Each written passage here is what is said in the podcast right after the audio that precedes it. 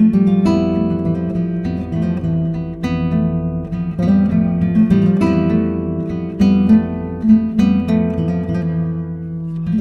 Church of Santa Eulalia is located in Brañosera, considered the first town hall in Spain when Count Munio Núñez signed, in the year 824, the first charters of Spain that marked the beginning of its repopulation. The church was consecrated around the 12th century by the Bishop of Burgos Don Pascual. Located in the center of the town in the western area, it was built in high quality reddish sandstone typical of the Sierra de Híjar area, which, in fact, takes the name of the town, being known as Brañosera stone.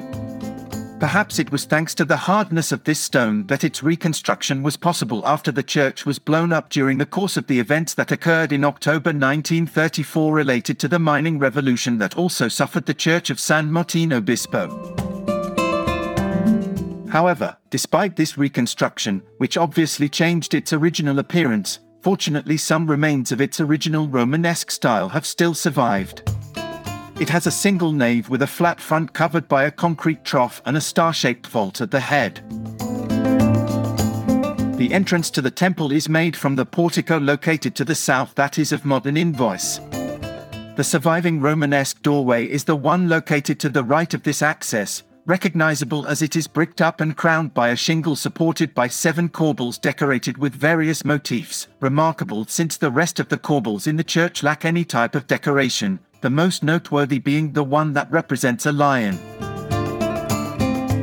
The cornice has a beautiful ornamental motif characteristic of the area thanks to the sculptors of Rebolledo de la Torre. It consists of four petal flowers framed inside circles. As for the cover, it is made up of four archivolts that have baquetones, a scotch and acanthus leaves and mouldings. The central archivolt is supported on columns with zoomorphic capitals. The one on the left side represents a fight between a centaur with his bow and a dragon that rests its claw on the previous one. The one on the right side illustrates two lions facing each other with their heads turned and their tails between their legs.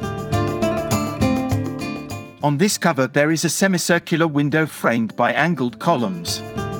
Both the archivolt that it has and the dust cover are decorated with acanthus leaves similar to those of the central archivolt on the cover. The capital on the left represents two lions very similar to the capital on the right column of the cover. The right, for its part, has plant motifs with stylized leaves.